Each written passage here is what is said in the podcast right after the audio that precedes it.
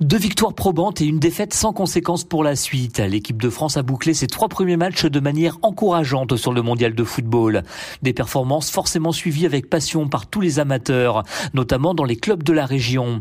Cédric Angebar encadre la N2 du Blois Foot 41 et quand on lui demande un premier bilan pour les Bleus suite à cette phase de poule. Il est déjà bon parce qu'on a une qualification au bout de deux matchs. On a été la première équipe qualifiée euh, dans cette Coupe du Monde pour les huitièmes. Donc voilà, faut pas tout voir négatif. On perd, c'est vrai, contre la Tunisie. Euh, normalement, si on suit les règles, il aurait dû avoir un partout. Mais voilà, faut pas s'arrêter sur ce match. Euh, je pense que c'est un bon début de compétition euh, pour les Bleus. Son homologue du SO Romorantin, Michael Villat, est sur la même analyse et la défaite contre la Tunisie mercredi dernier ne l'inquiète pas outre mesure. La composition d'équipe avec tous ces changements a amené un peu d'incohérence dans le collectif avec des joueurs qui n'étaient pas forcément à leur poste. Mais euh, voilà, on a également vu que sur le dernier quart d'heure, avec des changements, des joueurs de très haut niveau, ça pouvait amener des différences et changer la physionomie d'un match. On attend donc le retour des tauliers de l'équipe de France ce dimanche contre la Pologne. Un adversaire que le Blésois Cédric Angebar juge largement à la portée des Bleus. La Pologne, j'ai vu deux matchs euh, de leur part. C'est vrai que c'est une équipe qui est assez rugueuse, qui défend et la moindre erreur de l'adversaire, elle en profite. Ce qui s'est passé contre l'Arabie Saoudite notamment. Je pense qu'on est plus fort sur le papier. Maintenant, il faut le prouver, il faut le montrer. il va falloir que les joueurs euh, haussent encore un peu plus leur niveau. Mais c'est un huitième qui est quand même abordable pour cette équipe de France. Et pour le Romorantinais Michael Villat Si on est en capacité de mettre du rythme technique, on se rend compte qu'il y a une différence entre l'équipe de France, je pense, et la Pologne.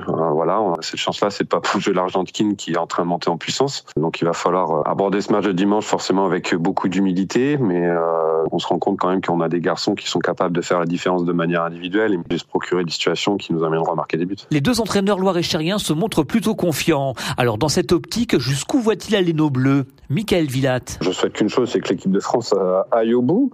Je pense que cette équipe de France est armée pour ça. Et voilà, la première étape, c'est la Pologne, se qualifier. Après, je sais pas trop qui on peut jouer en quart de finale, mais euh, moi, je pense que la France a toutes ses chances pour essayer de garder son titre euh, à la fin. En cas de victoire contre la Pologne, les Bleus affronteraient le vainqueur du match Angleterre-Sénégal qui se joue ce dimanche à 20h. Et au petit jeu des pronostics, que nous prédit le coach blésois Cédric Angebar? Allez, perdant d'une finale. Alors, je sais pas du tout contre qui ils peuvent jouer, mais voilà, perdant en demi j'ai mis l'Angleterre gagnant de la Coupe du Monde sur mes pronostics, donc voilà. En attendant, suivra ce France-Pologne ce dimanche à 16h. Comme le dit la ritournelle footballistique, prendre les matchs les uns après les autres.